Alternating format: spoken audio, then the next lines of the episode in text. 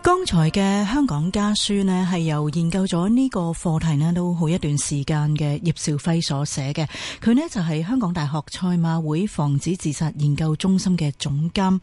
佢喺香港家書入邊強調呢，生命冇 take two，冇輕言放棄。聽完香港家書之後呢，我哋會有投資新世代，歡迎大家打電話嚟一八七二三一一同主持人傾下偈。如果老闆要裁員，點樣自保呢？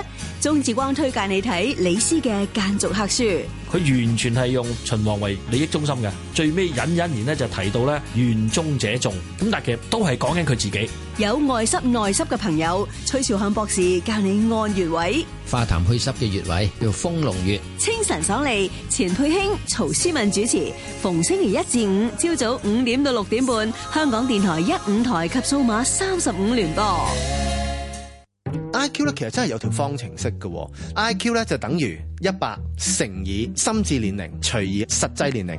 如果我嗰個心智年齡大過實際年齡嘅，即係話我實際年齡可能係五十五十歲咁啊。咪你而家嘅年齡係五十啊嘛？唔係㗎，各位聽眾。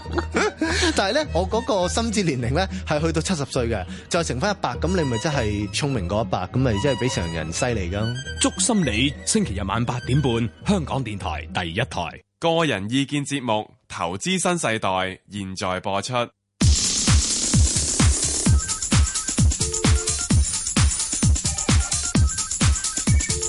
石鏡泉、鄺民彬與你進入《投資新世代》。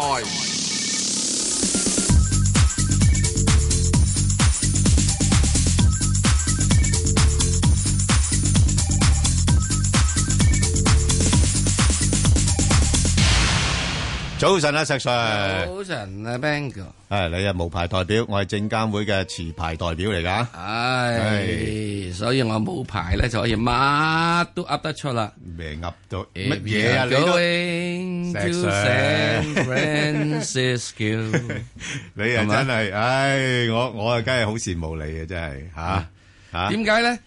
點解今日有首歌叫《Going to San Francisco》咧？因為 Bang 哥今晚。就去成飯啦！哇，你使唔使同我揭露私隱啊？唔係揭露私隱，不過係真係有兩個禮拜做唔到節目啦。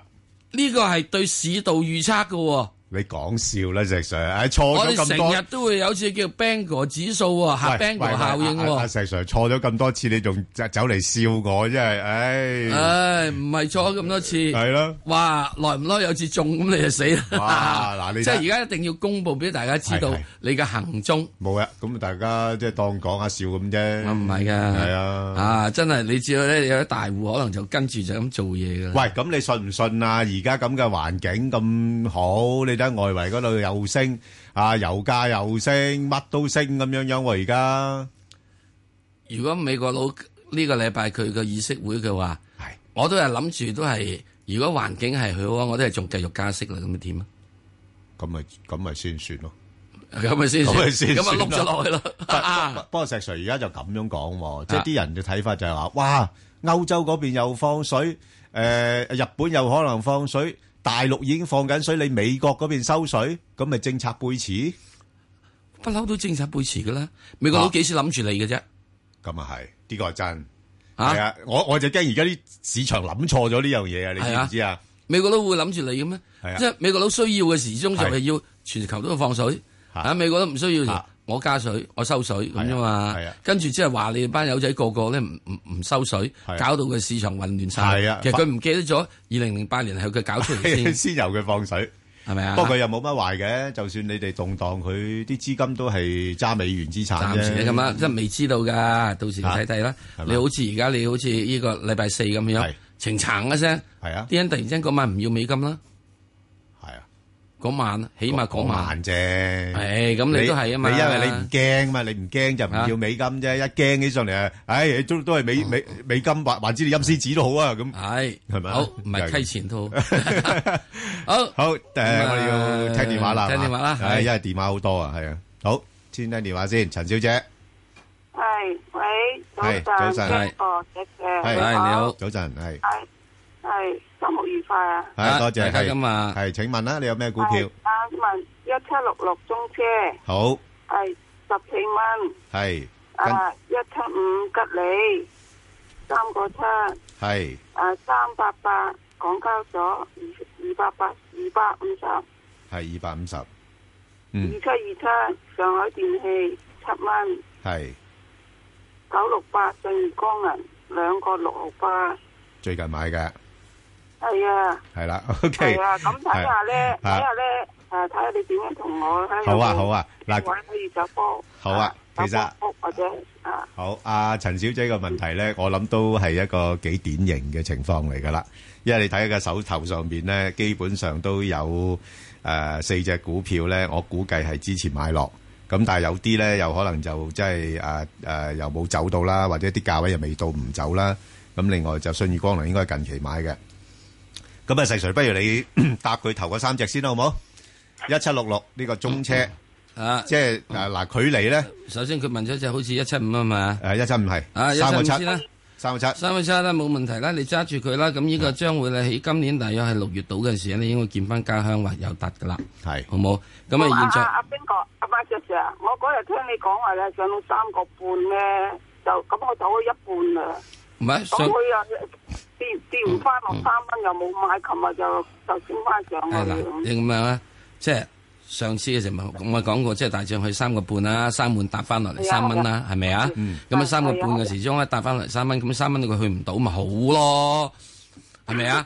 即係三蚊搭唔到，唔通佢搭到落兩個半俾你執到你好咩？係咪啊？咁佢諗住用誒誒減咗一半唔咧，緊喺要，喺3蚊冇度所謂買啊嘅。咁你三半斬啫，而家三三個三啦。咁跟住之後咧，佢應該喺呢度度咧，就係因為有啲徘徊。之後跟住咧，你睇佢一上唔上到去三個七啦。嗱，佢如果真係企到上三個七，你唔好走住咯。嗯，企到上三個七咧，我會覺得你淨係咪嗰手咧就唔好理㗎啦，唔好加，你就揸住佢去到三個七，你上到去就上，上唔到跌翻落嚟嘅啫。我三個四我先走。啊，哦咁啊唔係，今次唔使走住噶啦。佢今次呢度上咗三哦個七之後咧，我估計佢咧就可以硬上去咧，就硬上大約係近住呢個四蚊到嘅附近嘅。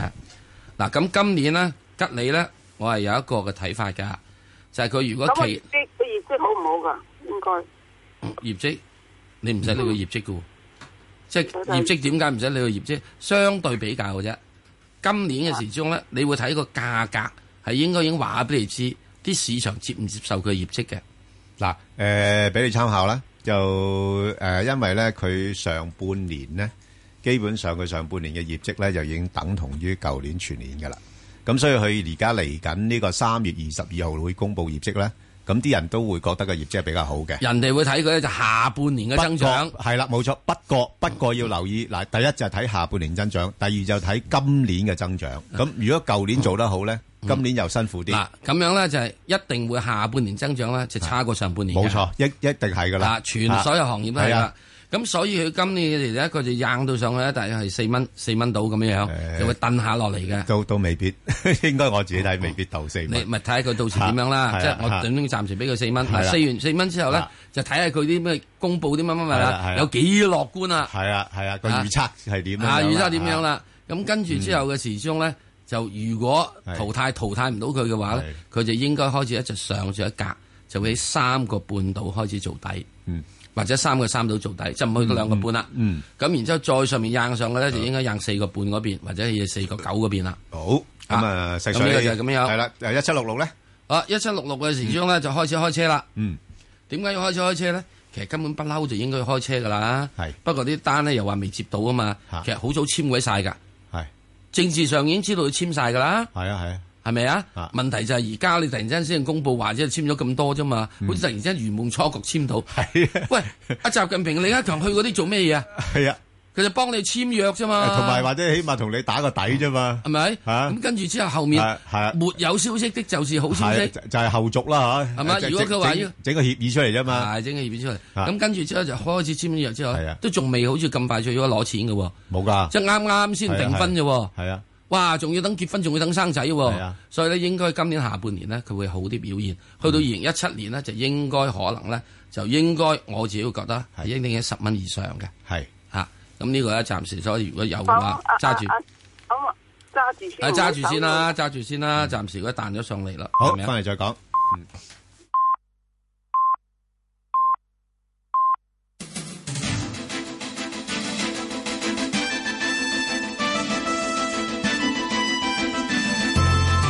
Hãy subscribe cho kênh Ghiền Mì Gõ Để không bỏ lỡ 香港電台新聞報道。上晝九點半，香港電台嘅鄧志圖報告新聞。評級機構穆迪確認香港主權評級為 A 一，但係評級展望就由穩定降至負面，主要反映香港嘅信用狀況同埋金融經濟前景同內地密切相關，而涉及政治嘅因素增加，亦可能會影響到香港機構嘅優勢。財政司司長曾俊華話：香港擁有嘅良好經濟基礎、完善金融監管制度、穩健銀行系統同埋健康財政狀況。政府發言人補充話，穆迪關於內地干預香港嘅政策制定同埋落實，以及因為同內地政治聯繫而產生政治風險嘅意見，純屬猜測同埋主觀陳述，缺乏理據支持，冇證據顯示內地干干預香港嘅事務，或者香港相關機構喺過去一段時間獨立性減低。教育局局長吳克儉喺本台節目重申，關注學校興關注學生輕生嘅問題，佢話每宗個案都有背後嘅故事，需要全面分析。檢討委員會預計六個月完成報告，當局鼓勵提交中期報告。津貼中學議會主席林日峰話：目前局方同學校方面一齊做應急措施，但同時不能夠忽視家長嘅角色，需要共同合作。如果學校有政策需要改善，校方會做多一啲。對於部分個案涉及中一學生，佢話全港校長都好審慎咁樣處理剛處理剛剛升中嘅學生，會提供好多適應輔導，亦都有社工協助同埋教導朋輩相處技巧。醫管局急症科中央統籌委員會主席李啟明出席一個電台節目嘅時候話，急症室求診人次近日回落，次緊急人嘅病人輪候時間由早前超過十六小時下降到現時一至兩小時。但李啟明關注下星期天氣回暖同埋復活節假期之後，到急症室求診率會再度回升。佢不同意醫管局後知後覺，強調當局不會掉以輕心。東區醫院內科顧問醫生蘇潔瑩喺同一節目表示，內科病房近月使用率持續超過百分之一百，需要加開病床，醫護人員工作量增加兩至三成，唔少前線人員病倒。美國前第一夫人南西嘅喪禮喺加州列根紀念圖書館舉行，喪禮不公開進行，大約一千人獲邀出席，包括美國同埋加拿大嘅政要、著名嘅新聞主播、荷里活影星同埋列根家族嘅成員。總統奧巴馬由於要到德州演說，由夫人米歇爾代表出席，前總統喬治布殊就有出席喪禮。曾經出任國務卿等重要職位嘅貝克喺儀式上面致辭，佢憶述南西當年同丈夫十分恩愛，南西亦都係丈夫喺工作上嘅重要顧問，包括鼓勵列根同前蘇聯總統戈爾巴喬夫會面，推動結束冷戰。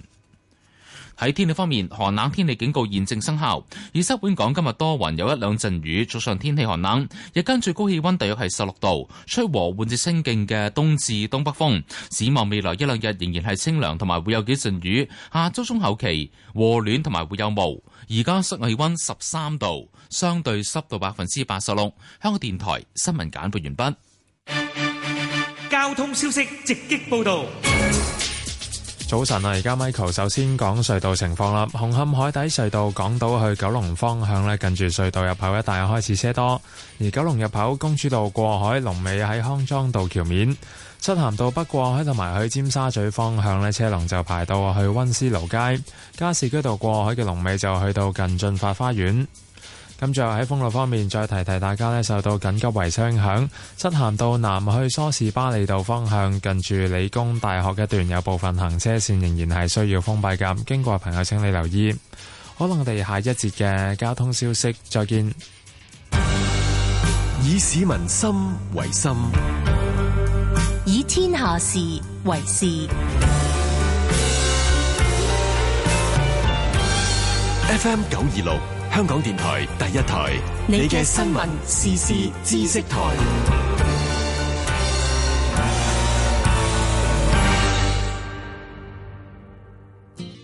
香港正面對人口老化嘅挑戰，到二零四零年，差唔多每三個香港人就有一個係長者。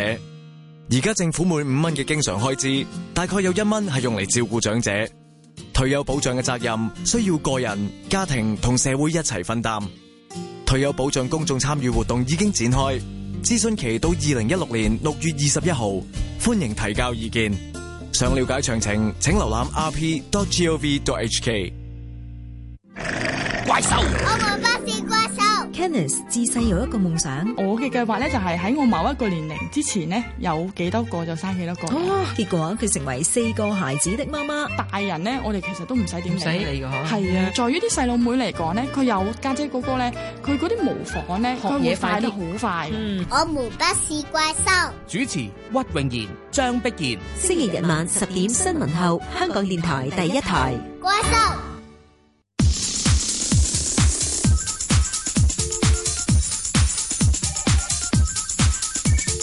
石鏡泉鄺民彬與你進入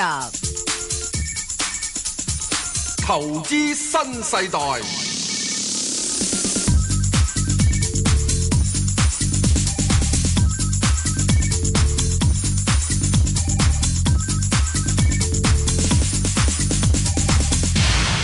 好啊，石 Sir 答埋阿陳小姐嗰個三八八啦。啊，三八八係三八八係一隻咧，俾人哋又愛又恨嘅股。愛佢咧就因為佢會升，恨佢係因為佢會跌，嚇咁好簡單啦，講完啦係咪啊？咁其實咧就係要好簡單嘅，你應該係長愛短恨。咁嘅時期之中咧，或者你中意嘅咧，你可以長恨短愛，冇所謂嘅。咁咩叫長愛短恨？短長誒又呢個係誒長愛短恨誒，或者係長恨短愛咧，就係話當你見到個成交係低嘅話，持續有一個禮拜低，你咪走佬咯。係嘛？持續有一個禮拜減嘅，你走路嘅；持續有一個禮拜上升嘅，企穩嘅，你要即係愛佢咯。另外一樣嘢，如果當個成交喺度呢個六百億度附近咧，你開始要留意佢，要愛佢。而家咪係咯。咁你話你話二百八十蚊見唔見得翻咧？我嘅睇法係會見得翻，你要俾時間。咁你去點咧？二零一七啦，嚇。咁如果你有今年嘅話，我估計今年港交所係有機會上翻嚟二百蚊嘅，前提好簡單嘅啫。每日嘅成交你去翻八百億、九百億已經得噶啦。八百億、九百億喺香港成交嚟講，難咩？絕對不難啦。嗯點解我絕對不難呢？你睇睇人民幣，只要人民幣一企穩，嗱你唔好講咩嘢啦。人民幣呢幾排咧開始企穩，開始阿爺咧會話到俾大家知，喂，人民幣唔係跟美金㗎哥。你唔好立亂寫錯我啦！我近一籃子貨幣嘅咋。係啊，石 Sir 怕唔怕？而家誒大誒行長啊，周小川都講緊話，中國嗰邊槓桿比較高啦。其實佢哋都國內都有一個去槓桿嘅一個壓力喺度。你見到近排大陸嘅股市嗰啲成交都係跌咗嘅。對，嗱，國內股市成交跌咗啦，唔關鬼事嘅，關佢港交所事咩？嚇，唔係咁落嚟嘅資金浪都少埋㗎嘛。千祈唔好揾落嚟嘅資金，落嚟資金以後一定一定會少㗎啦。咁少咗咁多貪官，嚇係咪啊？你一定會少噶，同埋錢咧嗯成截住，唔會俾你咁多耐。而家要睇嘅點咧？要睇下犯鬼佬嘅錢翻唔翻？係呢個係真嘅。咁啊係。嗯咁咧犯鬼佬嘅錢咧點咧？係有兩種犯鬼佬錢嘅，一種係真鬼佬錢，一種假鬼佬錢。假鬼佬錢咧就即係黃臉孔嘅人，係將啲錢咧兜咗出去出邊，轉咗美金，乜轉咗美金啊？直情流走出國啊！係啊係啊！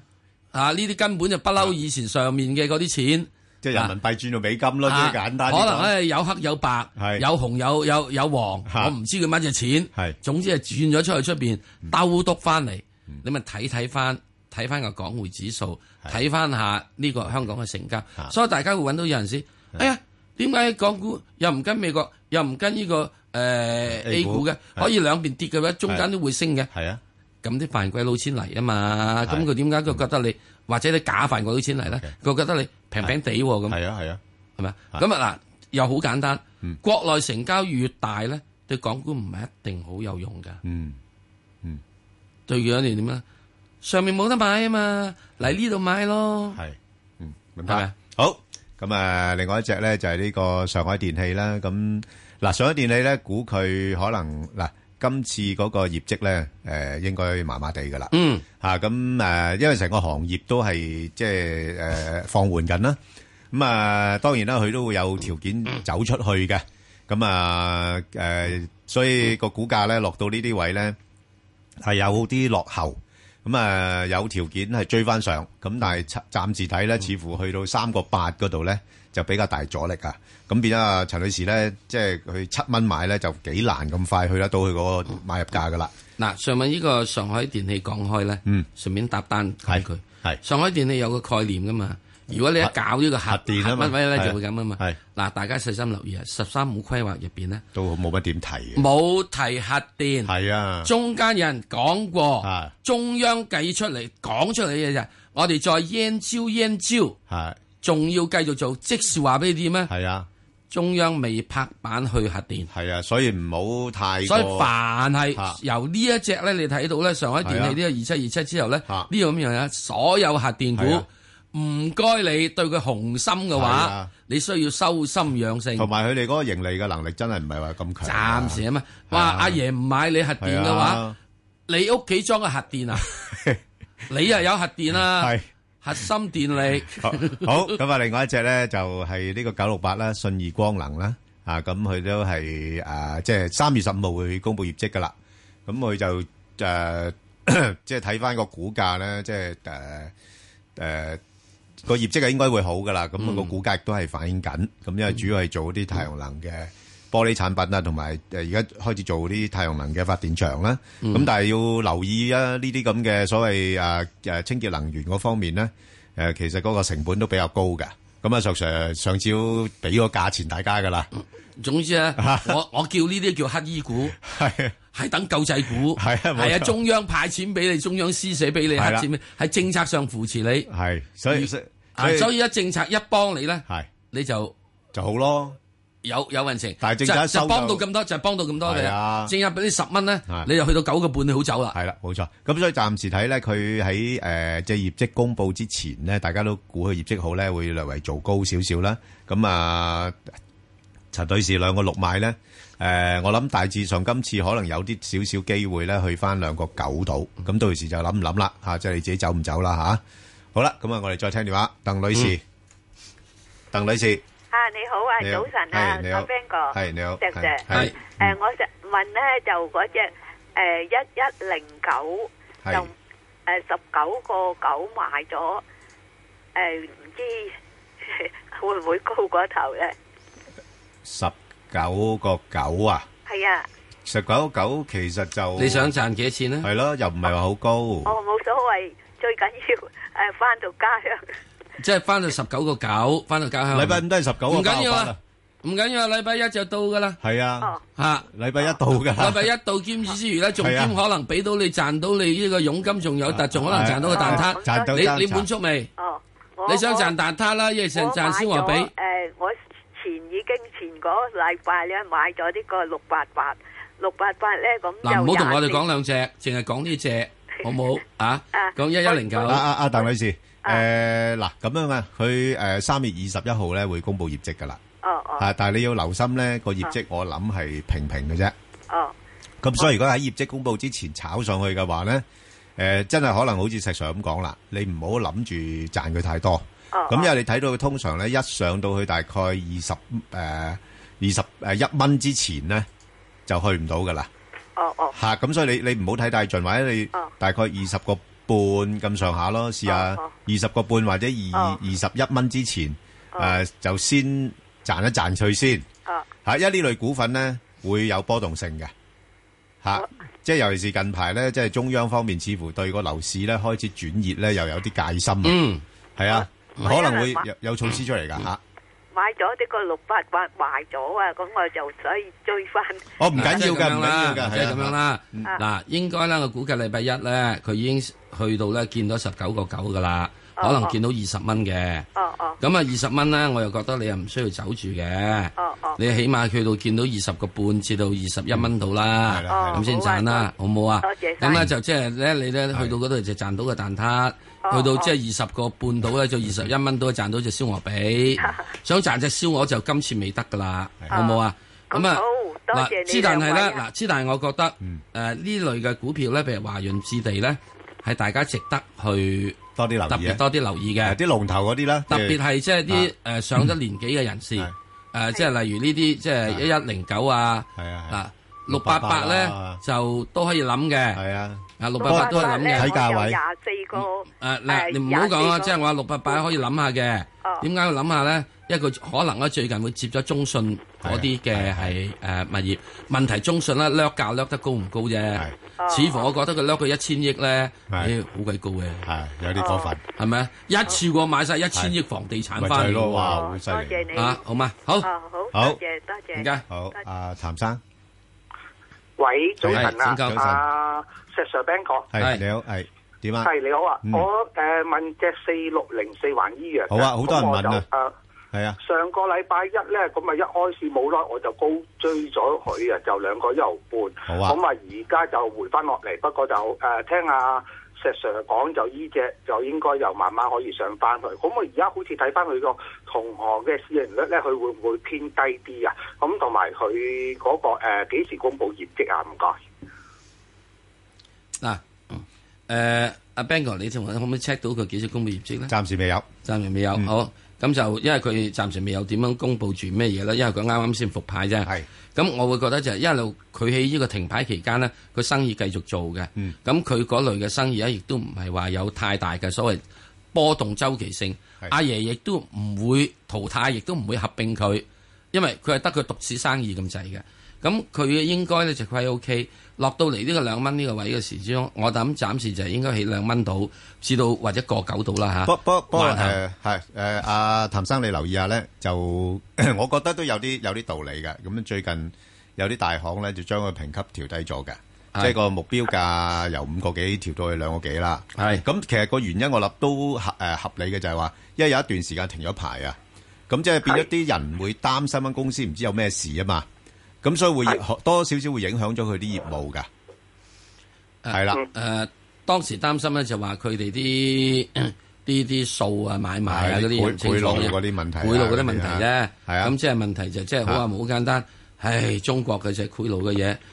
唉，真係我哋講起上嚟，即係好似生瘡咁啫。啊係啦，啊，有邊個冇生過暗瘡啊？不不過你睇住啦，即係你見到呢排個股價都比較上有啲反覆嘅，係即係去到咁上下高位，佢又挫翻落去啊咁樣嗯樣。所以你去到兩個一度咧，以後咧暫時就定性為短期嘅係高位嚟嘅。係啦。咁你如果中意嘅，你咪斷翻兩個一，你走咗佢咯。嗯如果唔係㗎，你咪揸住佢咯。咪而家都係兩蚊啫，兩蚊你都爭緊啫五個 percent 到啫。係啦咁呢個問題唔太大係嘅啦。好，好唔好啊好，嗯，好啊，阿何小姐，何小姐，何小姐，何小姐行開咗啊啊何，小姐行開，我補充翻呢個係四啊六零呢個四六零去到而家呢度咧，啊有好多蟹貨咧，以前四蚊 嘅咧，想睇下，哎呀，我出唔到啦。嗱，係之前咧佢過四跌咗落過四，一彈之後就人好雄心嘅係，你補翻上四蚊個 gap，我就走啦咁樣。係啊係啊，咁之後咧揾到，哎呀，佢唔去喎。咁之前揸咗四蚊貨嗰啲，你真係慢慢要俾佢有消化啊嘛。我覺得咧，佢應該而家你當一支全新股炒，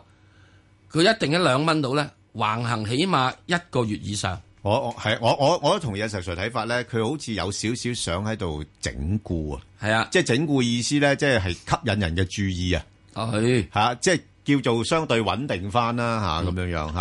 嗯咁你咧即係起呢個要橫行整固一至兩個月，係啊二至六個月都唔奇。係嗱，唔可以唔留意呢只嘢。係，我係始終覺得呢只嘢咧，你唔上翻四蚊咧，都會上翻三蚊。嚇，啊同埋有個成交量喺度，係啊，即係有一班人喺度炒緊。我都話俾你知，以前呢班係官二代炒嘅嘢啊嘛。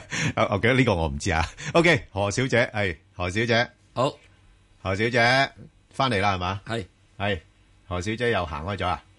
哦，係陳生，啊陳生係陳先啦生哦，陳生，陳生，陳生喂，係你好，陳生，係早晨，早晨，係係係唔該咧，我想問下隻一五四咧，咁佢嚟緊個走勢會點？因為我大概應該三個三度買入嘅，我想問即係可能中短中短期可能一年至兩年到啦，咁有冇機會誒、呃去到去翻三蚊嗰啲水平？誒呃嗱呢呢隻呢隻嘢你都知道啦，佢個背景係咪？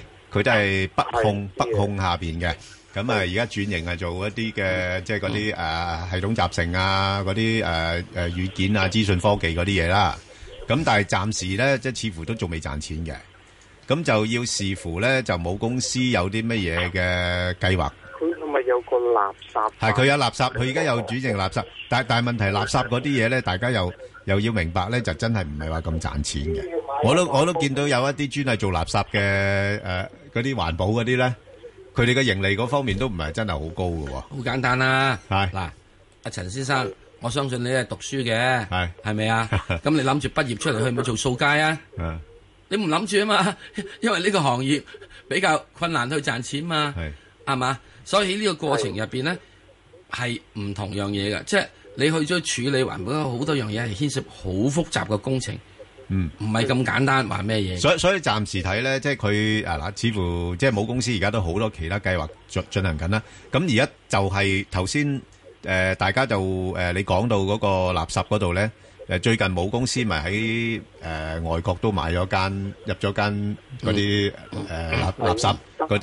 各嗰邊有係德國嗰邊嗰間啊嘛。嗯咁而家啲人就係憧憬緊咧，會唔會日後咧呢間嘢係同呢個即係北京發展呢度有啲關係啦？咁但係呢啲我諗要搞好耐嘅，因係啊，為點解咧？嗱，即係第一件事，嗱，我只係問一個好簡單，嚇嗱，處理呢個全香港垃圾係係一個好偉大神聖任務。阿陳先生喺你屋企隔離就起一間咁嘅垃圾咁嘅焚化嗯爐或者垃圾處理廠，唔知焚化定咩嘢啦嚇。你制唔制啊？你反唔反對啊？係咁咁反對啦。我明嘅呢個，咪係咯，係啊咁即是話你淨係揾個位去做呢行賺錢生意都困難，係咪啊？咁就算佢賺錢啊，你都好困難。所以呢啲點入邊咧，冇政府嘅支援咧係好難做嘢嘅。係啦，佢係屬於北京控股，係屬於係北京市呃市政府窗口下面公司，已經有一個好處㗎啦。係啦，有啲優勢㗎啦，已經有啲優勢㗎啦。係之但係而家目前嚟講，喺北京度你要真係揾個地方去到開開開整垃圾即係處理嘅話，哇！真係掟到你好鬼遠啦。喂啊咁啊會形成本就有個我問題相嘅信。長遠即係都好啱嘅難上返去長遠嗰好嘅個水平啦嗱咁我咁我想問，咁如果指示應該喺邊嗱，啲其其實咧，位置會去呢只股票你可以咁樣樣，你可以大致上咧捕捉一個範圍咯。即係如果佢大概嗯落翻去大概個呃誒一個四咁上下，佢又應該有支持嘅。但係暫時嚟講咧，又去到大概個八度咧，佢又有阻力噶啦。即係變咗個四至個八之間度上落啦，唔好咁快諗翻，你可以係啊唔好以為一年兩年可以翻翻未三個幾未必得㗎，係啊。翻唔到㗎，係啊暫時好嘛一至兩年翻好唔到啦嘅。，啊誒視乎自己持貨持貨量啦。如果你話一手嘅咁，唉，咪算咯，搏一搏咯，係咪？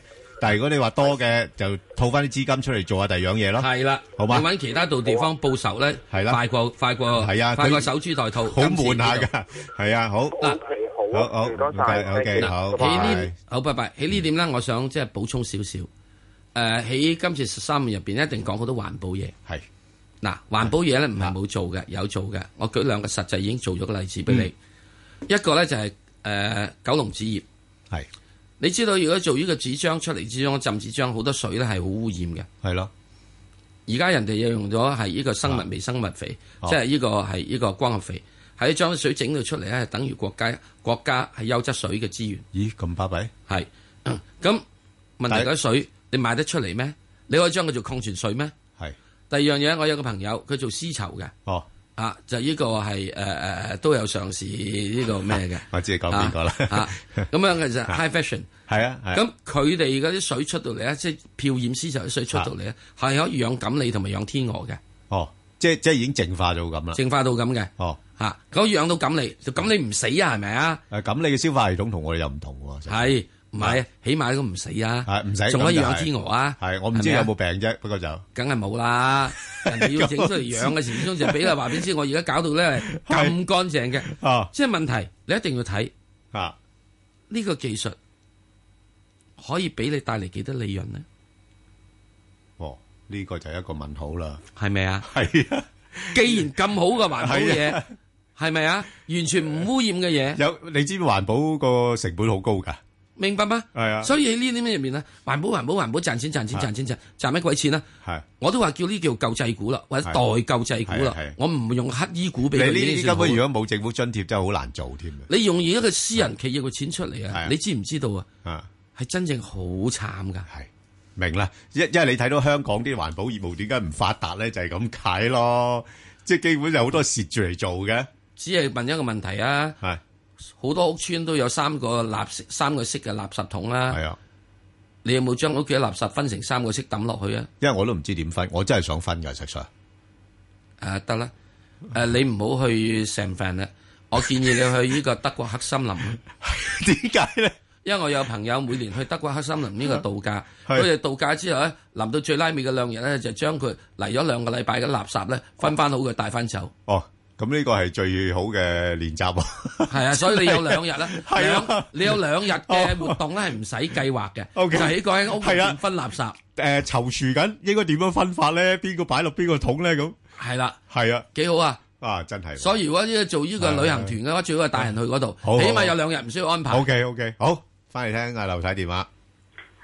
你好，劉太。系诶，你好，你系係，系系系诶，早晨啊，阿 Ben 係，哥 Sir 係，係，吓，我想問下咧，我買咗隻中國銀行嘅係啊三九八八，係咁咧我就嗰阵时好高價買啊，五蚊啊，嗯 咁買咗成二萬股咁多， OK。咁我而家點算好咧？因為我又想放出嚟，嗰陣時都好多，咁我想誒嗯可唔可以淨係再入翻啲咧，趁低緊手，嗯定係再等下佢點樣樣咧？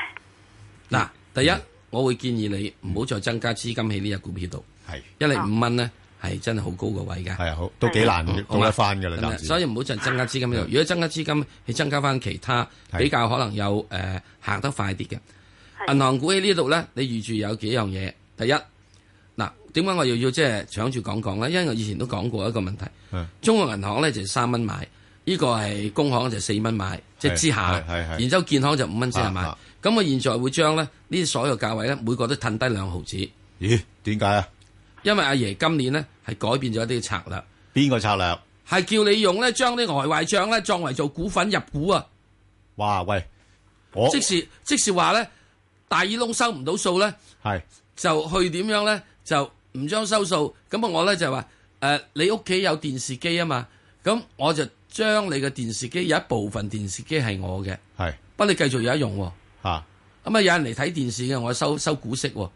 哇，有同排搞同啦埋係咪同埋阿石 Sir 咪即係好似我哋嗰陣時成日講話啲上市公司誒印公仔紙咁樣樣，咪係咯整張公仔紙你嘆下，嗱咁咪你以為擁有間公司嘅資產？咁變咗咧，今次咧所有中國國內銀行股、內銀股咧，就有個任務啦，就係攤派係嗌呢啲外壞帳。係嗱，而家唔係阿爺同你食咗外壞帳，然之後第時你就買咗佢入咗股，佢變咗佢嘅股票。第時咧，你等股價好啲，你就放出嚟。呢個係理想啫，唔係咁阿如果爺譬如想咁嘅譬嘢，如如果譬如我想放咧，而 À, 家咁應該啊嗱，幾如多？果你想放嘅話，我會覺得，如果佢去到大約三個三、三個四度，你應該走一批。咁即係佢落到兩個八度，你可以諗諗佢。阿爺又唔會俾佢跌到 Ừ. 太多嘅，好唔好啊？唔係其實而家最大問題咧，啲內銀股咧就係佢不生不死啊！我覺得就係即係個股價咧升又啱升唔到，跌又唔係啊，當然唔係跌得好多，我啊冇嘢，咪喺呢個底下鬧佢，上啊係面咯沽佢咯。嚇我就即係內人股咧，就係執佢就係五個 percent，啊水位又唔係多嘛五 percent 至係 ten 咯 percent，係咯就係咁多啦。係咯，咁啊，最主要咁你你知道個底位。咁我認為，啊我我自己個人認為啫，啊，我哋錯㗎。中銀業嘅底位咧就唔係三蚊啦，改兩個八啦。哦，工行咧就唔係四蚊啦，改做三個八啦。係建行咧就唔係呢個五蚊啦，改做四個得八啦，啦。全部褪低兩格，啊，褪低兩毫，好嘛咁？定係有長揸等诶收息好咧？誒嗱，今年嘅息咧又冇咁高噶嘞噃，我估計應該有睇個股快價。啊！低少少咯。佢通常呢啲都係三誒四月到啦，嚇四月到啦，係啊嚇。咁誒，舊年就又有話七厘息啊嘛，係今年可能係有呢個六厘半啊未咁樣，未必有咁多啦，係啦嚇，或者六厘啊咁，好嘛？好嘛咁樣，嗯好啊係啦好啊，好好唔該，好啊，李小姐係李小姐，早晨，早係晨，早晨，早晨，誒，係早晨，你好早晨，早晨，Ben 哥，係你好我想問下嗰個誒三五八嗰個光輝銅係嘅，咁啊，我十二蚊買嘅，哦咁樣咧就誒，係哇啊咁我幾時可以翻到家鄉同埋好彩啊誒嗰啲息點樣？係啊嗱，佢佢嗱佢就三月二十二號咧又公布業績噶啦，吓咁哦咁啊大家都知道噶啦，業績就唔方好 好好噶啦，吓咁所以個哦股價其實之前咧就沉靜咗一輪嘅，只不過呢排咧就啲資金入翻去炒翻啲商品啊，啲銅銅鐵鐵啲價就上翻嚟啦，咁所以佢係借勢做翻上嚟，咁但係似乎去到十蚊嗰度咧就已經做咗個頂啦。系啦，咁變咗你睇睇有冇機會睇十蚊之前呢，就或者走咗佢先啦，然後等佢落翻去低啲位先再考慮啦。哦，咁嚇啊好，咁啊都唔知幾時可以翻到家鄉噶啦。诶、比較要長啲時間咯，即係你要真係環球經濟好先得咯。即係呢轉呢轉其實主主要係由於啲資金啊，即係覺啊得啲商品價格跌得太殘啦，咁咁做一個反彈嘅啫。吓、啊咁你留意翻佢個業績啦，三月二十二號會公布業績，好啊，好嘛？啊，OK，好好。係啦，咁啊，所以暫時睇啦，而家呢啲咁嘅資源類股份近期嘅反彈呢， 中後期和暖同埋會有霧。而家室外氣溫十三度，相對濕度百分之八十六。香港電台新聞簡報完畢。交通消息直擊報導。早晨啊！而家 Michael 首先講隧道情況啦。紅磡海底隧道嘅港島入口告士打道東行過海，龍尾灣仔運動場；西行過海車龍排到去上橋位。而堅拿道天橋過海，龍尾就去到橋面燈位。紅隧嘅九龍入口公主道過海，龍尾愛民村；漆咸道北過海交通暫時正常。而加士居道過海嘅車龍呢，就排到去渡船街果欄。另外，獅子山隧道嘅沙田入口近住收費廣場一段車多，而大老山隧道沙田出九龍方向呢，因為管道內嘅慢線較早前曾經有壞車，雖然已經拖走咗呢，而家近住收費廣場一段仍然係車多㗎。就係、是、大老山隧道嘅沙田入口都係收費廣場對出一段車多。路面方面喺九龍區加士居道天橋去大角咀方向擠塞車龍排到去康莊道橋底。咁同大家跟進翻呢，較早前因為爆水管而封閉嘅沙咀道去大窩口村方向左轉去大河道支路嘅慢線，而家已經解封。最後環保署就提醒你，司機喺一個鐘頭裏面空轉引擎超過三分鐘，可被罰款三百二十蚊。記得停車熄匙啊！可能我哋下一節嘅交通消息再見。以市民心為心，以天下事為事。市民心為心，以天下事為事。 FM 九二六，香港電台第一台，你嘅新聞時事知識台。 Boss，你咳咗成個月嘞噃，係咪有肺結核病啊？不如去睇醫生啦。要預防呢個病，就要多做運動，同埋注意飲食均衡，增強抵抗力，同埋唔好食煙。有咳就要戴口罩啦。我知。仲要保持室內個空氣流通啊嘛！等我一陣打空肺科熱線二五七二六零二四問下先。健康生活，共抗肺結核。我哋出盡渾身解數，我哋無所不用其極，都係想氹你開心啫。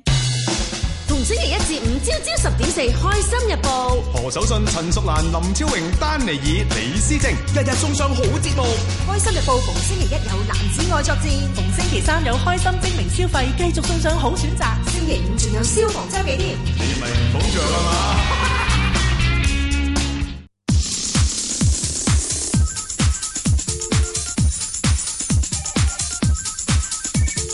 石鏡泉鄺民彬與你進入投資新世代。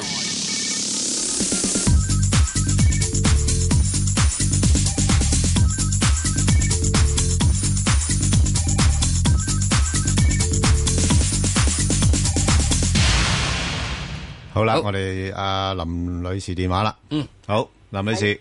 Sir Ben 哥早晨，早晨係。誒、呃、香港中環匯起三號嘅，我唔係走出走入嘅，我冇時間走出走入，想買嚟穩唔穩陣咧？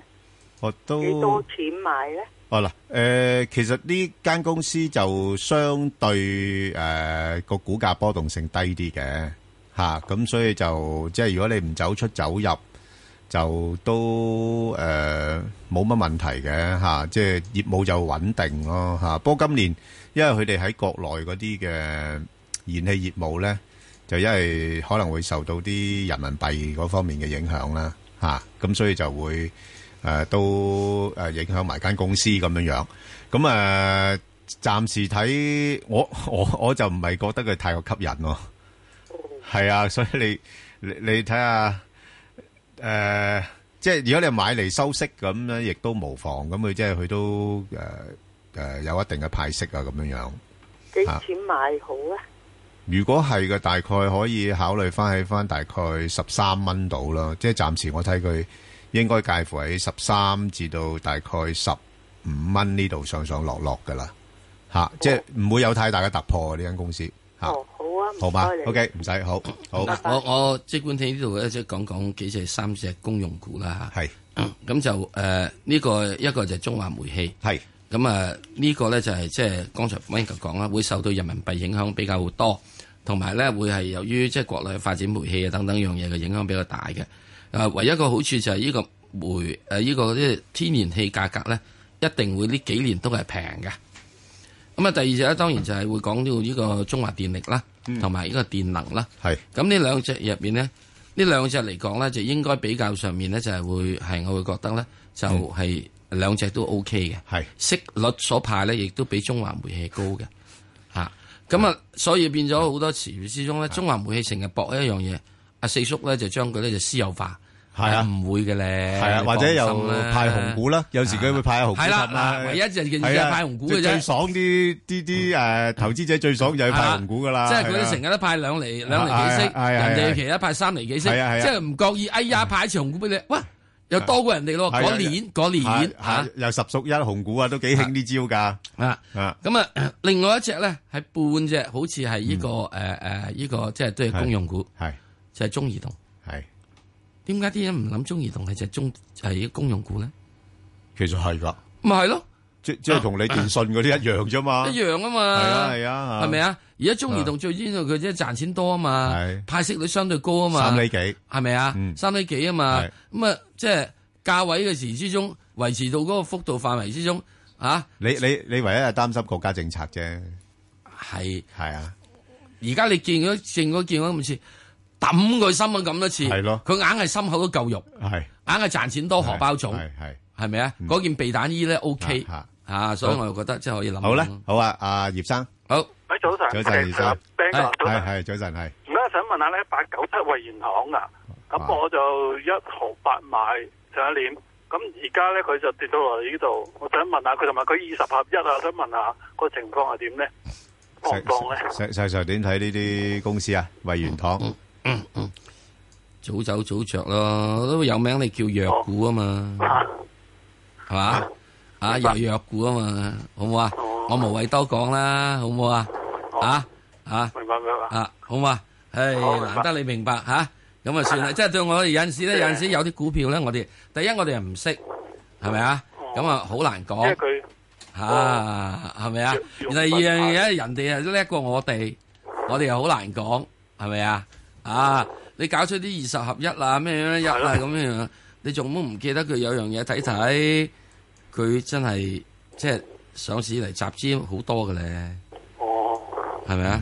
咁鬼弱嘅，補咗咁多支落去都未人可以得嘅，咁真係，哇！自己食翻啲人參大補酒先啦，係啦，放棄算數。你總之呢啲就當炒股咁啦，係啦，石 Sir 都好客觀分析㗎啦，好嘛？係嘛？即即即難得你難得你明白嚇， 難得你明白，難得你聽得明，你聽得明咁已經算 啦。 OK，好，好，阿劉小姐，劉小姐，誒係早晨，早晨係誒。唔該，我想問一八零零中間係係誒，我想問佢而而家算唔算企得穩？可以喺八蚊樓上，仲會冇得高啲？嗱，短期見到咧係有啲資金咧係翻嚟買嘢。其實我同阿 Sir Sir 上一兩個禮拜已經講緊呢個現象嘅，係有啲資金咧翻嚟買翻啲中資股咧，但係佢哋揀得比較揀手咧，就係一啲比較平啲嘅，即係而家估值唔高嗰啲啊。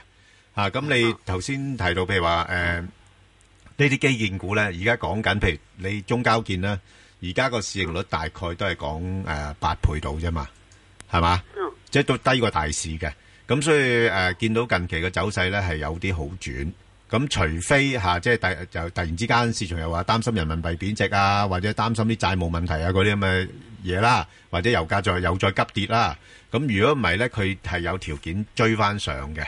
咁至於你話今轉誒上到邊度咧？咁嗱，咁之前佢都係咁樣樣噶啦，六蚊、七蚊、七蚊、八蚊、八蚊、九蚊咁樣逐格逐格推上去噶嚇。九蚊如果能夠又突破到咧，九蚊十蚊咁樣樣嚇，即係都都係逐步上嚇。唔好意思，我想問，咁而家咧算企唔企得穩未㗎？八蚊佢暫時嚟講，似乎似乎咧誒都相對機會都大嘅。係啦，咁今轉有啲機會上翻八個四、八個半，然後就開始回啦，係啦。哦，上到八個四、八個半啊！就係啊，就應該要做一啲調整噶啦。哦哦哦。哦係啦，就係咁樣樣，好嘛？ OK，好好，講好，晒你自己睇住啦，嗯好好，唔該好，阿蘇小姐係係兩位主持好，係你好係嗯我想請教下嗰只五三九咧係半畫咧，而家係呢個價可唔可以短炒啊？哦，呢只喂，阿石 Sir 呢只都係幾老牌嘅工業股嚟噶，嗯啊，做啲針織啊嗰啲咁嘅嘢啊，你你你你識咁多嗰啲廠家你就知啦，啊，誒，不過佢佢誒今誒即係舊年嘅業績就麻麻地嘅，哇！最近連插四日，係我起碼我唔掂呢啲嘢噶。啊，你唔掂？連插四日。哦，哇！你都俾我見翻支紅竹先啦，係咪啊？係啊， 好似未停過咁樣，係咪啊即殺落嚟咩有哇咩唔妥咧？係啦係，使唔使殺得咁急咧？咁啊？最主要有樣嘢喎，佢以前又有記錄俾你嘅喎。係啊，係可以連插九日嘅喎。啊有有有試過嘅，試過喎。哇！係連插九日之後，彈一日之後再插多九日喎哦。即係總共插咗呢個十九日喎。係啊，哦嗰日反彈係呃你嘅啫喎。咁而家先啱咗插咗四日。係。我好驚會唔會歷史重現？喂，佢明啱白配做個配股啊，石 Sir。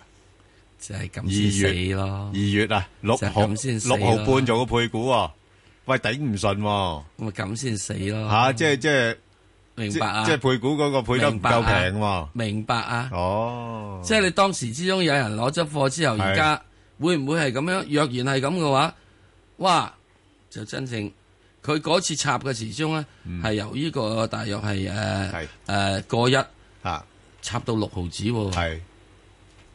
咁而家今次如果七毫子插到落翻，照翻同樣幅度咁去到應該咪三毫幾？佢都走勢係曳㗎啦，係咪啊？係啊，嗱，所以咧，嗱呢啲古仔咧，我又唔講話唔可以炒嘅喎，係啊好鬼好 炒嘅喎。係啊，你講得啱㗎。嚇，係啊，佢一試咗個佢好鬼好底，炒㗎試咗個喎底位之後咧，彈翻上嚟嗰下可能快㗎。啱啦，係啊，好嘛，係啊，咁啊好啦，講完啦，好啦，咁啊，另外一隻就陳小姐，陳小姐，係早晨 Ben 哥，早晨，係係你好，係係我想誒問兩個問題啫，一個就係你哋睇個市今次會上有幾多回咧？嗯誒，同埋我想問只九九二，我誒前日買咗，嗯誒，請問你會睇幾多咧？九九二？好啊，石 Sir 你答佢啦，九九二。誒九九二嘅時鐘，我覺得就係即係暫時仲喺呢個努力奮鬥階段。嗯，要等佢擒翻上去，我會覺得嚇你要擒翻上七個二以上咧，先至叫做咧有啲解困。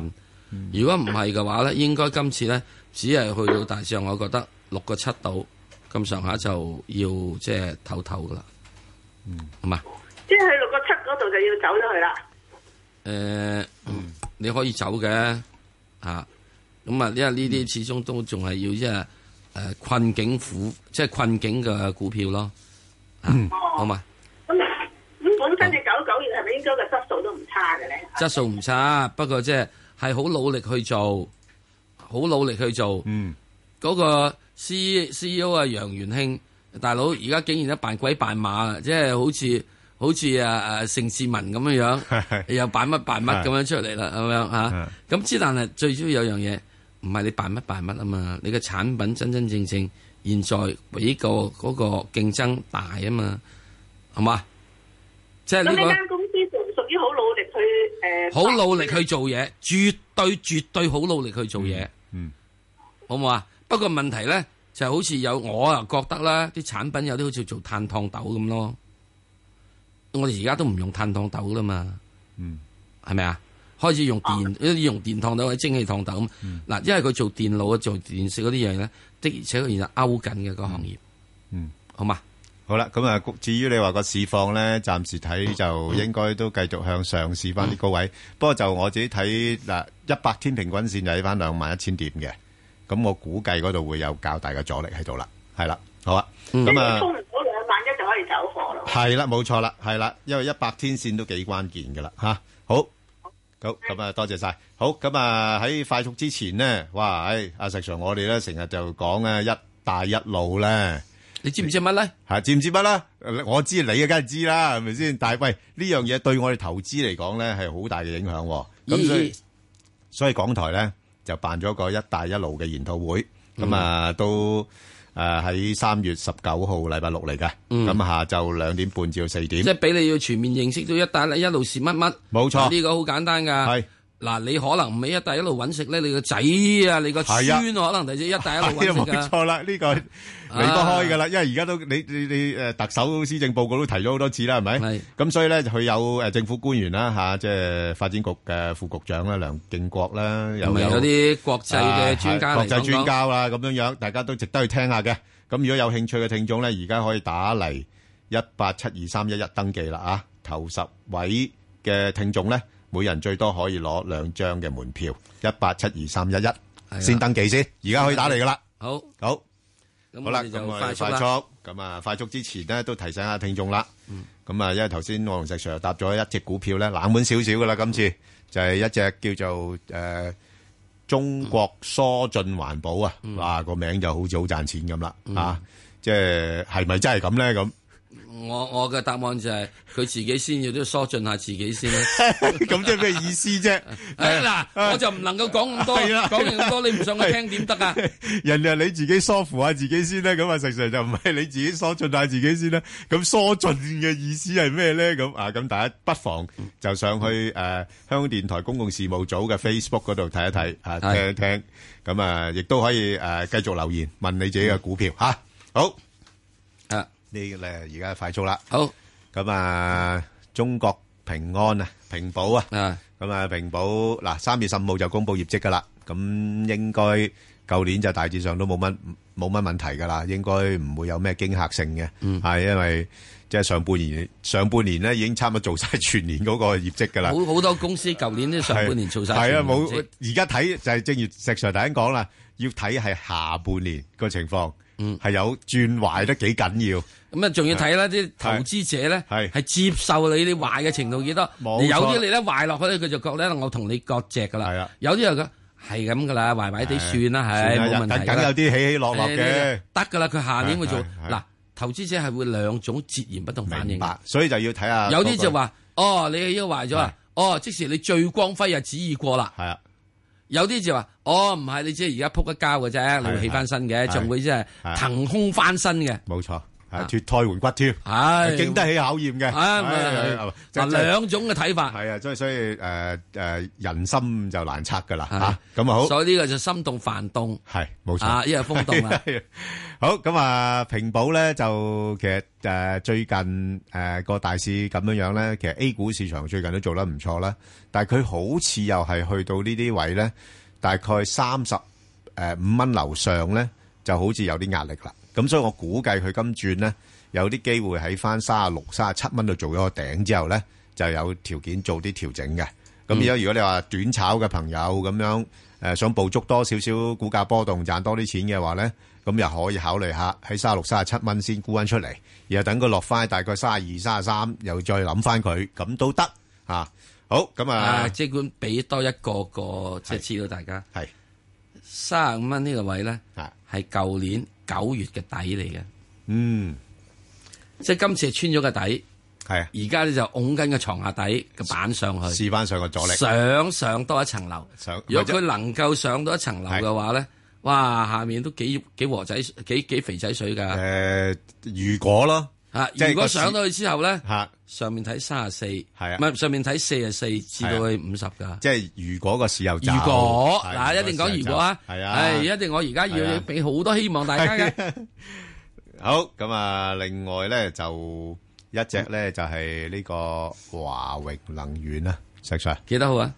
以前呢個股份咧，佢個名改得都幾多號先啦？一一零一啊，吓以前一講個名，大家都好深刻印象噶啦，就係呢個融盛，識唔識啊？石用 Sir 成？嗯用成而家咪要呢個咩咯？中銀食佢咯，係啊，就係咯，阿媽食就佢就係發咯誒發股票俾中係啊中銀咯。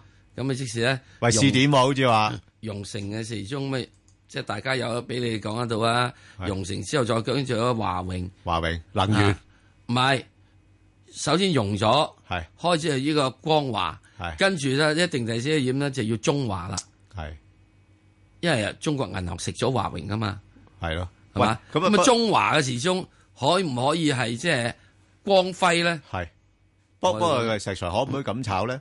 而家炒下睇下邊啲公司有機會發股票俾啲銀行嘅，就買嗰只咧，因為對嗰間公司就有着數喎。頭先我哋個分析就咁啦，係咪？梗係啦，吓你即刻有條大水喉照住啊嘛係，， 你入咗我股，你睇唔睇住我先？係啦，大家而家坐埋同埋一頭船，係咪咁即？係等彈完一鋪咪走人咯。係，OK，咁啊清楚噶啦，係咪啊？係，好彈一彈嘅咋呢啲？係啦，你幫大佬除諗非咩除非你跟住之後入到去之後咧，嗰個銀行班子入到去之後有管理到脱胎換骨，有冇咁多人才啊？石 Sir，我唔知吓，我唔知你銀行銀行可以招聘外邊嘅人嚟噶嘛？咁啊得，咁招聘外邊嘅人最係咪驚啊你吓，嗱，你銀行識得好多客噶嘛，係好多專專才呢好多專才噶嘛。係如果好咁樣嘅話，就有又有唔救同啦。嚇又唔嗱同，而家好似好簡單講，嗱，好簡單講，我講個例子，唔係一定唔得嘅。嗯，匯豐嗱，以前匯豐咧就收咗呢個係誒誒誒呢個當時啊阿登誒誒馬登嘅和記黃埔係嚇，由其他專手之後就轉咗俾呢個李誒李嘉誠。哦，咁啊唔同啦，咁啊唔同咗咯，咁啊唔同啦，係喎。匯豐收咗你之後，係喎，佢唔係呢個咩，啊跟住劈一聲劈咗去俾阿李嘉誠咦。喂，呢啲可能佢哋啲國內呢啲讀過香港歷史喎，所以我我我唔敢睇死㗎。係啊，唔好睇到佢太死喎又。但係爺今次俾你做試點嘅話咧，係咯又未必使你一開始就死咗㗎。係啊所以我又唔係睇得中國銀行咁差㗎。嚇，一定後面有啲嘢計過數。你後面咧，你唔會係淨係同你啃一批債㗎。即係一定要下面一定要俾啲方法你個脱胎換骨㗎。我一定會知啲專家過嚟俾你就㗎。就係做個成功個案出嚟啊！梗係啦，嗯希望係咁嗱，即係我只係講翻，嗱係好多人諗唔到一樣嘢，嘿，其實匯豐都做過啦，啊，我知，係啊收咗收咗呢個登金誒呢個誒呃呢個誒馬登嘅誒嘅嘅呢個和黃折翻落去，係俾咗長江之後咪搞掂咯。不過不過不過，始終咁啦，我哋成日都係從好嗰嗰邊看嘅。又要即係有有另解手準備， 係啊，有冇咁多人才？係啦，冇錯啦，係咪啊好咁啊，另外咧就呢個誒三八九八咧，南車時代咧啊，誒哇，唉，突然之間啊，真係漚咗一大段時間，開始發力啦。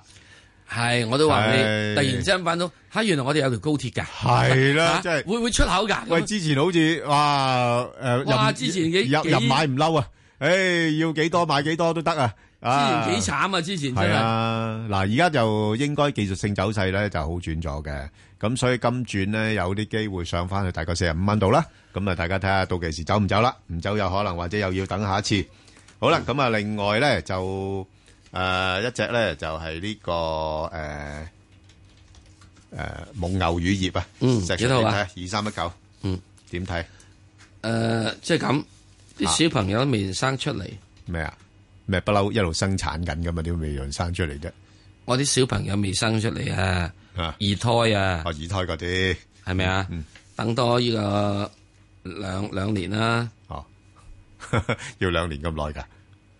喂，而家先正式行啊，你開始真正做人啦。係咁啊，頭嗰年嘅時都鐘嗯唔易做㗎，其實真係係 咪啊？做完之後頭一年嘅時鐘，究竟食母乳啊，食牛乳啊，都唔知啊嘛。係係係，係咪啊？係好，所以咯嚇。嗯，咁好。誒，另外一隻咧就係呢個二六三八嚇，港燈嚇。咁港燈咧就其實大家都知啦，即係佢比較上業務集中喺香港㗎啦嚇，咁所以誒穩定嘅，即係個盈利啊各方面係穩定。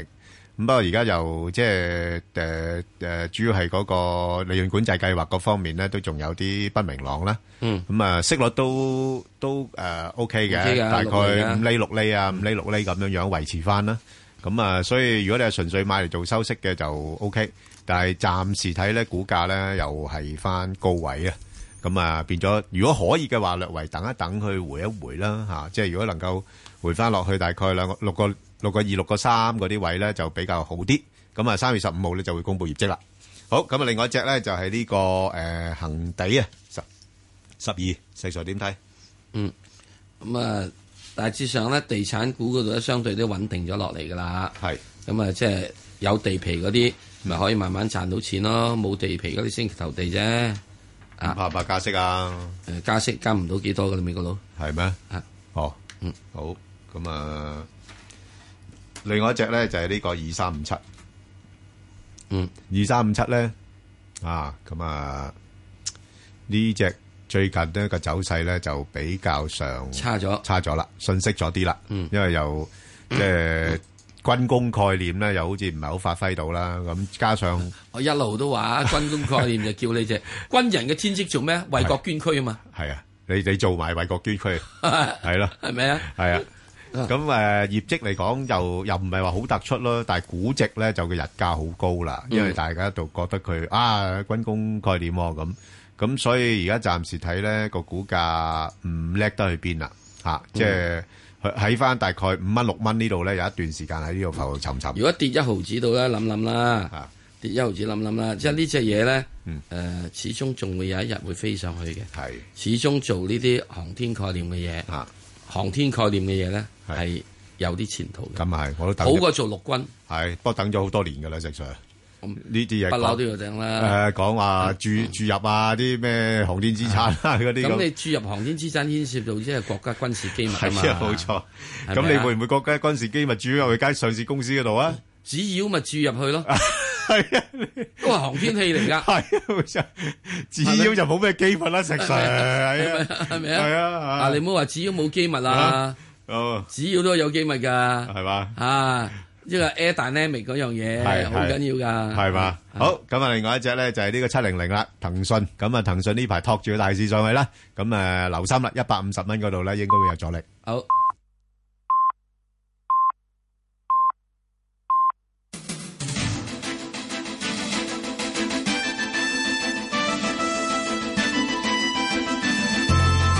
香港電台新聞報道，早上十點半，由幸偉雄報告新聞。高鐵工程一百九十六億元嘅追加撥款，尋日喺立法會財委會混亂中通過。財委會今早續會審議其他民生項目。主席陳健波會議一開始就表示，知道議員對尋日嘅會議有意見，因此今早先讓每名議員發言三分鐘表達意見。工黨李卓人話，對尋日主持會議嘅代主席陳鑑林提出不信任動議，並要求陳健波裁定尋日嘅表決無效。陳健波話：自己冇權推翻尋日嘅裁決，亦都認為議員不能夠喺今日嘅會議上對陳鑑林提不信任動議。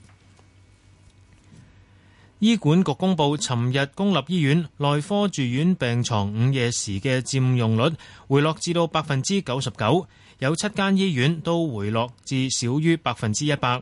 其中最低嘅係瑪麗醫院，佔用率係百分之八十二；其次係廣華醫院係百分之八十七，北區醫院係百分之九十三。尋日急症室首次求診嘅數字係四千九百六十一人次，較前日增加二百人次，其中以屯門醫院最多，有四百九十九人次。評級機評級機構穆迪確認香港主權評級為 AA 一。但係評級展望就由穩定降至負面，主要反映香港嘅信用狀況同金融經濟前景與內地密切相關，而涉及政治嘅因素增加，亦都可能影響香港機構嘅優勢。財政司司長曾俊華表示，香港擁有嘅良好經濟基礎、完善金融監管制度、穩健銀行系統以及健康嘅財政狀況。政府發言人補充。目的關於內地干預香港嘅政策制定和落實，以及因為同內地政治聯繫而產生政治風險嘅意見，純屬猜測和主觀陳述，缺乏理據支持，冇證據顯示內地干預香港嘅事務，或香港相關機構喺過去一段時間獨立性減低。教育局局長吳克儉喺本台節目重申關注學生輕生嘅問題。佢話每宗個案都有佢背後嘅原因，因此需要全面分析。檢討委員會預計六個月完成報告，當局鼓勵提交中期報告。津貼中學議會主席林日峰話：目前局方同學校方面一齊做應急嘅措施，但同時不能忽視家長嘅角色，需要共同合作。例如學校有政策需要改善，校方會做多一啲。對於部分個案涉及中一學生，佢話全港校長都好審慎處理啱啱升中嘅學生，會提供好多適應輔導，亦都有社工協助同埋教導朋輩相處技巧。財經方面，美元對其他貨幣現價：港元七點七六，日元一一三點八三，瑞士法郎零點九八四，澳元零點七五七，加元一點三二一，新西蘭元零點六七六，人民幣六點四九七，英鎊對美元一點四三九，歐元對美元一點一一六。倫敦金每安士買入一千二百四十九點四六美元，賣出一千二百五十點二三美元。天氣方面，天文台預測今日密雲有一兩陣雨，早上天氣寒冷，吹和緩至清勁偏東風，高地間中吹強風。展望未來一兩日仍然清涼同埋有幾陣雨，下周中後期和暖同埋有霧。寒冷天氣警告現正生效，室外氣溫十四度，相對濕度百分之八十七。香港電台新聞及天氣報告完畢。交通消息直擊報道。早晨啊！而家 Michael 首先講單交通意外喺九龍區秀茂坪嘅曉光街去協和街方向咧，近住曉麗苑對開有意外，而家部分行車線受阻，一帶交通咧有啲擠塞㗎，經過嘅朋友請你小心。就喺曉光街去協和街方向，近住曉麗苑部分行車線受阻，因為有交通意外，而家大交通擠塞。隧道方面，紅磡海底隧道嘅港島入口告士打道東行過海，龍尾喺灣仔運動場；西行過海車龍排到去上橋位。而堅拿道天橋過海嘅龍尾就喺橋面燈位。紅隧嘅九龍入口公主道過海，龍尾愛民村；漆咸道北過海交通暫時正常。而加士居道過海嘅車龍就排到近衛理道。另外，將軍澳隧道將軍澳入口擠塞，而家車龍排到去電話機樓。最後要留意安全車速位置有紅磡繞道都會海日去尖沙咀、龍翔道大磡道去觀塘、青山公路中山台去荃灣，同埋泥圍新路方向元朗。可能我哋下一節嘅交通消息再見。以市民心為心，以天下事為事。 FM 九二六。香港電台第一台，你嘅新聞時事知識台。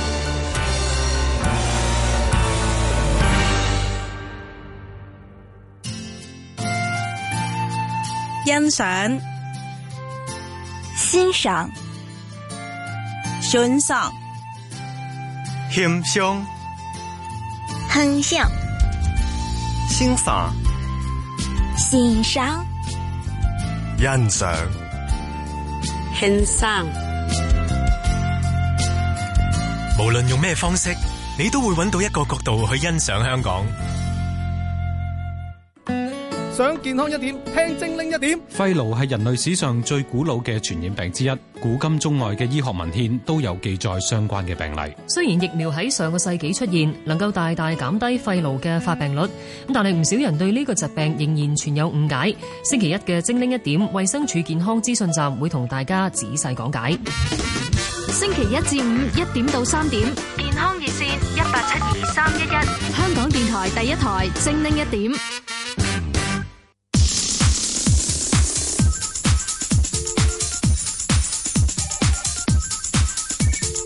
石鏡泉鄺民彬與你進入投資新世代。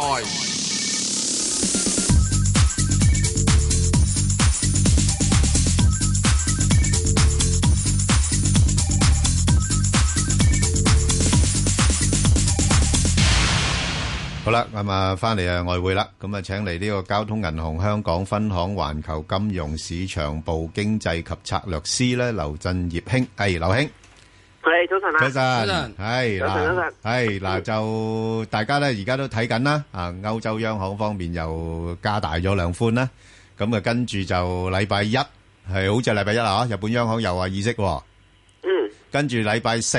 啊！又美國啊、英國又議息咯，呢排真係睇住啲央行嘅行動。咁你自己點樣睇對外匯市場嘅影響啊？其實誒，日本就冇乜嘢做㗎，即係佢之前都做過一大壇嘢，即係負利率咁樣。即係當然負利率就冇乜話太特別，即係因為佢減息幅度其實都細嘅。不過就誒，即係令人覺得負利率好大件事。咁我諗佢今次都冇乜特別嘅啦。咁啊，所以。個焦點都係擺翻落去美國方面啦，因為美國聯儲局始終咧三月咧係誒，即係呢一次大家都睇下佢究竟，因為大家原本呃諗住佢三月今今次三月會加息噶嘛，咁誒佢唔加，咁究竟佢即係始終嗱一六年都仲有成三季啦，睇下佢點樣去，即係今次當佢唔加啦，咁睇下佢點樣演繹誒、呃今年餘下落嚟嗰啲誒月份，究竟佢點樣睇個經濟前景而影響到佢嘅加息咯？咁呢個大家都。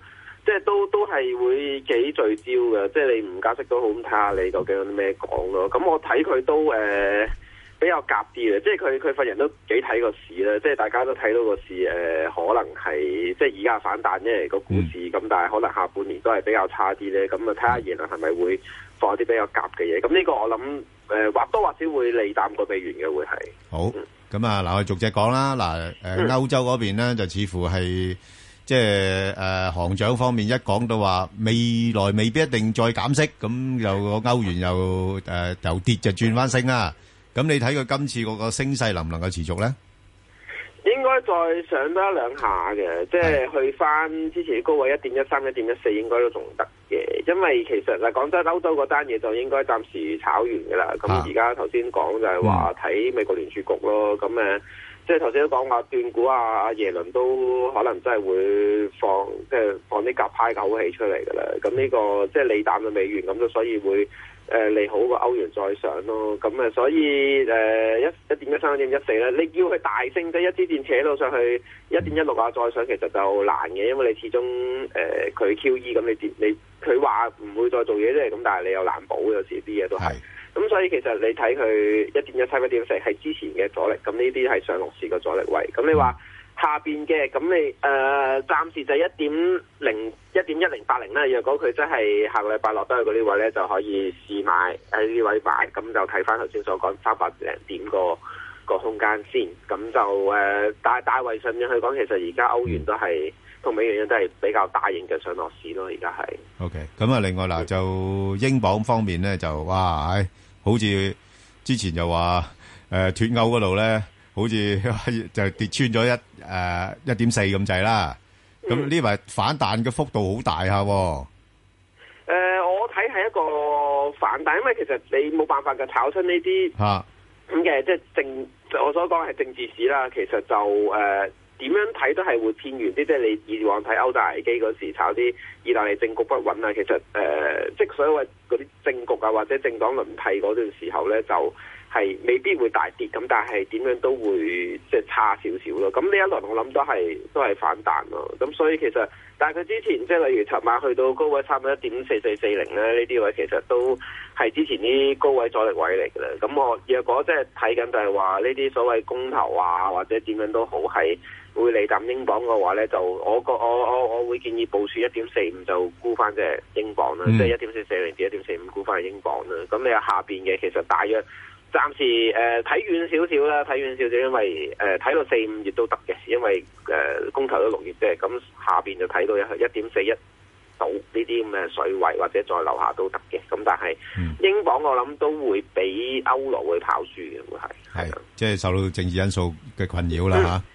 冇錯。好，咁啊，另外睇返啲商品貨幣呢，話最近就亮麗啦。咁啊，好少啊，好少見到個澳元呢，能夠企喺0.75樓上嘅。佢話你點睇啊？係咪已經係叫轉咗勢啊？定話，喂，唔好啊，小心啊，去到呢啲位重倉嘅就減下磅啦。咁你-你，誒，偏向睇邊邊呢？誒、我覺得都可以睇再睇上啲嘅，因為始終佢誒佢講即係佢叻仔在咧就早減息啊，即係一一年開始減息咧，減到而家人哋紐西蘭啊、加拿大啊咁嗰啲喺度減之下咧，其實佢就反而唔使減息，咁、所以其實相對之下，可能你話啲錢去咗澳元又好，或者係因為息差問題影響佢都好啦，咁、所以其實澳元係。誒、會有力可以再上多少少嘅，咁同埋就頭先我講啦，美元可能會因為比較夾翻口氣，所以會落翻嚟。咁其實呢個另外一個動力就推個澳元再上咯。咁所以其實上面我諗睇翻，即係我諗講緊幾年前啲阻力位都都幾遠下噶啦，即係去到零點七八啊、零點七九啊，咁誒。即係我諗一步步睇啦，因為始終今年個市差咧就誒、呃商品可能都係商品價格比較差啲，咁你呢啲商品貨幣都係嘅，即係如果個市例如港股咁樣再落翻去萬八點再樓下嘅話，其實商品貨幣都可能會俾人洗倉嘅，咁所以其實呃誒呢啲係相對高位，咁但係你短期之內仲有得去嘅，我相信係，咁但係你話誒、呃我睇長嘅，咁我就唔太建議暫時睇睇得太長住。好，即係咁，暫時支持位會落返喺邊度呢？誒、誒呃零點七五咧，齊頭咧短嘅指示位，第二個就係零點七四三零啦，係咯。 OK，好，咁啊，樓指就相對個走勢冇咁強啦。咁啊，你睇啊點睇咧？誒、呃我諗呢個就相對高估啊，呢、個就、即係你見我聽唔同貨幣咧，其實唔同走，因為冇辦法，因為美元上落市咧，其實大家自己行，咁、所以其實紐元相對嚟講咧，就誒、建議係高估啊，就零點六八二零至零點六九呢位咧，即係之前啲阻力位咧就沽翻紐元啦，因為睇佢可能真係會再減息啊，或者點樣都好噶啦，呢、個就咁你話下邊嘅，我覺得今年可以睇遠啲，因為頭先講過你股市跌咧，商品貨幣一齊跌，我諗你首先跌咧就肯定係樓指嘅，即係呢啲叫減息嘅貨幣，咁所以其實。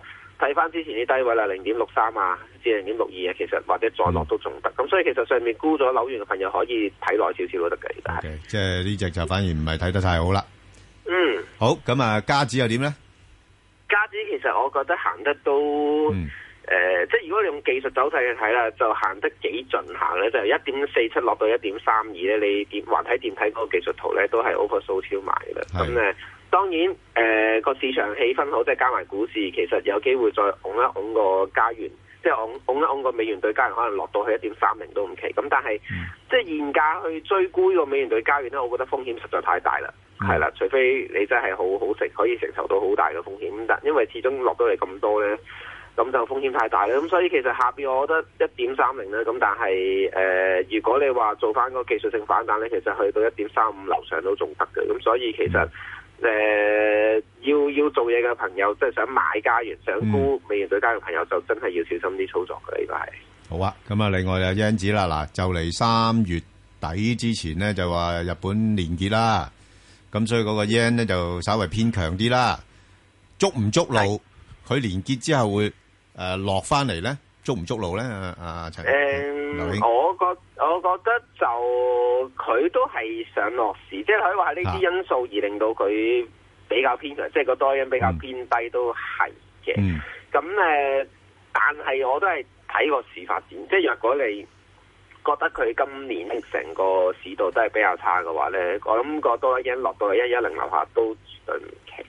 咁所以誒、呃，暫時嚟講，佢因為上落市咧，有時無端端俾你走到上去一一四點四零或者一一五啊呢啲水位，其實我覺得都值得沽個多啦 yen 落嚟嘅。而家咧，因為睇到日本，即係啲人對於日本央行，就算你點樣做嘢，其實就唔係話太大嗯反應嘅、對於貨幣政策，反而即係個市一驚呢啲錢衝入去 yen 紙咧就升得、嗯升到爆。咁所以其實多啦 yen 今年就應該向下居多，咁上邊想沽多啦 yen 就一一四點五零至一一五啦，咁所以下邊睇遠少少就一一零樓下都得嘅，其實係。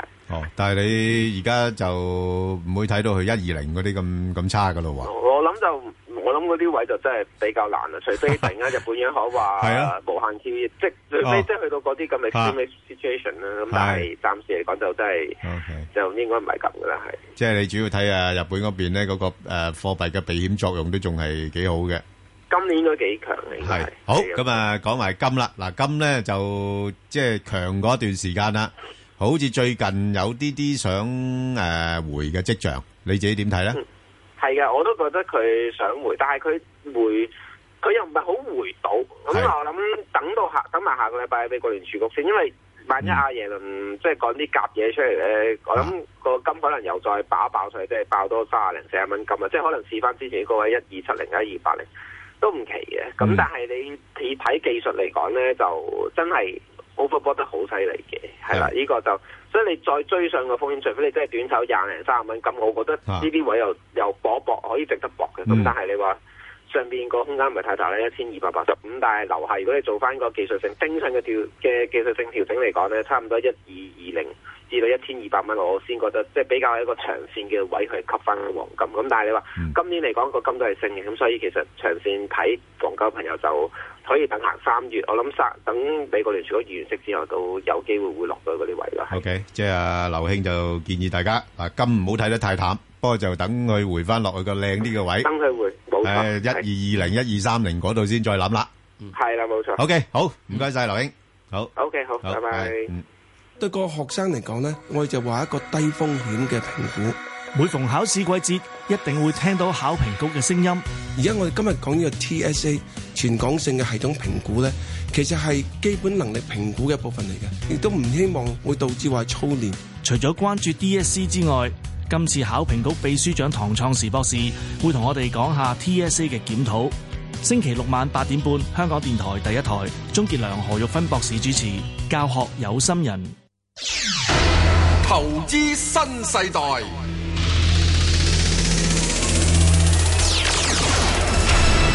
好啦，咁啊，當然啦，兩會都就嚟開完啦。咁嗯佢究竟對投資方面啊，有啲咩嘅啟示咧？咁樣樣，嗯石 Sir 都係大把心水啦，係咪？不過咧，我哋就梗係要揾啲啊，即係啲比較關注呢方面嘅人嚟講下嘅，嗯啊，咁啊，但係暫時好似仍然未接通啊，咁啊，仲不喺過北京，仲喺北京，唉，未開完會，係誒等結誒閉幕，係係係，喂，咁啊，石 Sir 唔該你啦，你你你講一講啊，你啊點啊？即係今次你從你嘅觀察裏邊啊，呢個兩會重點喺邊幾個範疇咧？兩會嘅重點啊，殺人嗯，殺咩人？ ，Q 啲企業啦。哦，點解要嗱呢 Q？個咧？呢個係同呢個日本唔係殺人啊，石 Sir 捉鬼啊，係僵屍啊嘛。咁點會啊咧？吓诶，而家話咩咩要要處理啲僵屍企業啊，咪咪捉鬼啊！啊，好啦，咁我哋不如 咁啦，诶，石 Sir 留翻诶遲下先同我我哋分享。诶，我哋而家請嚟咧呢個诶亞視特朗資本首席嘅投資總監咧，阿潘鐵珊啊，出嚟同我哋诶分享一下啦。佢對兩會啊，即係嗰啲我哋要關注啲咩嘅板塊咧啊？喂，潘兄，喂喂，早晨早晨。喂，早晨，點啊？喂，北京啊？係？系唔系？我呃就嚟準備要出差啫嘛。 哦，哇，係，佢都係上去趕住啊，即係睇下有咩新行情。喂，係啊誒，係啊嗰嗰個兩會你自己咧，即係睇完佢哋開會嘅情況咧，你自己誒諗到有啲乜嘢嘅範圍係值得投資者多加注意嘅咧？我睇即係都係喺嗰個咩啦，即係話未來咧就誒喺嗰個國家嗰個城市化步伐嗰度啦，同埋即係話喺個能源嗰度咧嘅問題上邊咧，即係係誒呢方面咧會可以俾個比重會多少少啦，係啊，始終即係話城市化步伐都繼續都係進行嘅，啊咁啊，同埋即係嗰個環保意識會繼續加強啦，都係。係，好啦，咁啊，如果你係講城市化啦，喂，城市化個範圍好闊嘅喎，咁究竟相關邊啲誒，即係誒行業啊，或者啲股票啊，咁樣樣可以誒誒值得留意咧？我睇鐵鐵路咧，譬如即係南車時代啊，同埋嗰個中車咧，都係一個重點嚟嘅。係咁啊，啊當然啦，即係核電啊、清潔能源啊呢啲咧，都係即係譬如喺香港嚟講，咪中港核啦，同埋誒上海電氣啊呢啲，即係其實呢啲都係本身都比較落後咯。咁啊，都係未來咧會有機會咧。就誒、呃、隨住個國策嘅牽動啦，同埋嘅支持底下咧，會繼續做好嘅。係，嗯，咁啊嗱，而家最主要嘅問題有樣嘢嘅，成日好多啲嘢都講咗好多 次嘅，未開會之前又講，開會又講，啊係開完會又講，喂，究竟幾時會派糖嘅？係咩糖啊？Sir，食我哋上上你要賺到錢咁就派糖啊嘛嗯哦，，係係係係係係，咁啊，即係冇辦法啦，你國家大啊嘛，咁你都要即係話要有個時間，即係話誒各方面嘅嗰、個即係話發展都係需要一定嘅呃時間去支持啦。咁啊，即係都誒唔、可以話太過即係話誒即係話太短線嘅，冇辦法嘅。你估要幾耐到先容易比較睇到眉目咧？誒、我睇嗱，因為咧可以咁噶嘛嗯呢個計劃嚟，講十幾間企業可能喺度排隊等呢個咩噶嘛，等俾人陰點噶嘛，咁啊係幾時係先出呢個即係封疆大吏陰點呢個燈壇燈壇點將出征呢樣嘢喎？誒、呃我睇就時間都唔會太耐嘅，因為其實佢都一路都想開放嘅。不過早排就因為舊年就嗰個金融市場開放得誒唔係咁理想，係咁啊、變咗要揦一揦，咁啊亦都會減慢咗成個版圖嘅嗰個計劃啦。咁啊即係話，但係即係誒以翻佢而家嘅發展嘅情況嚟到計咧，誒、呃一路都係其實冇停過嘅。咁我睇即係話。誒、未來一年時間到咧，開始都已經見到啲嘢㗎啦，因為佢即係都一路都係喺度簽訂緊啲合對外嘅，佢一路一帶嘅嗰啲誒啲合約啊各方面嘅嘢，咁都睇到啫。其實都唔會太耐嘅，即係唔係得個講字嘅。係好啦，咁而家即係再跟住落嚟咧，你最主要係清潔能源啦。譬如我淨係啲清潔能源嘛，咁我哋有幾樣嘢噶嘛，有風啦，有電啦，有水啦，有核啦。咁呢四大飯，你認為邊飯開先呢？邊飯容易又揾錢啲咧？當然梗係核電啦，因為核電就係、是、誒、呃、清潔能源同埋以而家嘅技術咧，都唔係以前即係話嗰陣時福島年代嗰陣時嘅嘅、嗯、一啲技術嘅嘅嘅規模嚟嘅。嗯，咁所以其實誒呢、呃、方面其實一路都已經係誒、呃、有個發展喺度嘅。咁將來即係呢方面我想會加快嘅。啊、嗯，因為始終嚟講咧，就誒呢、呃這個嚟得係最。誒誒、呃、有功有功效啊！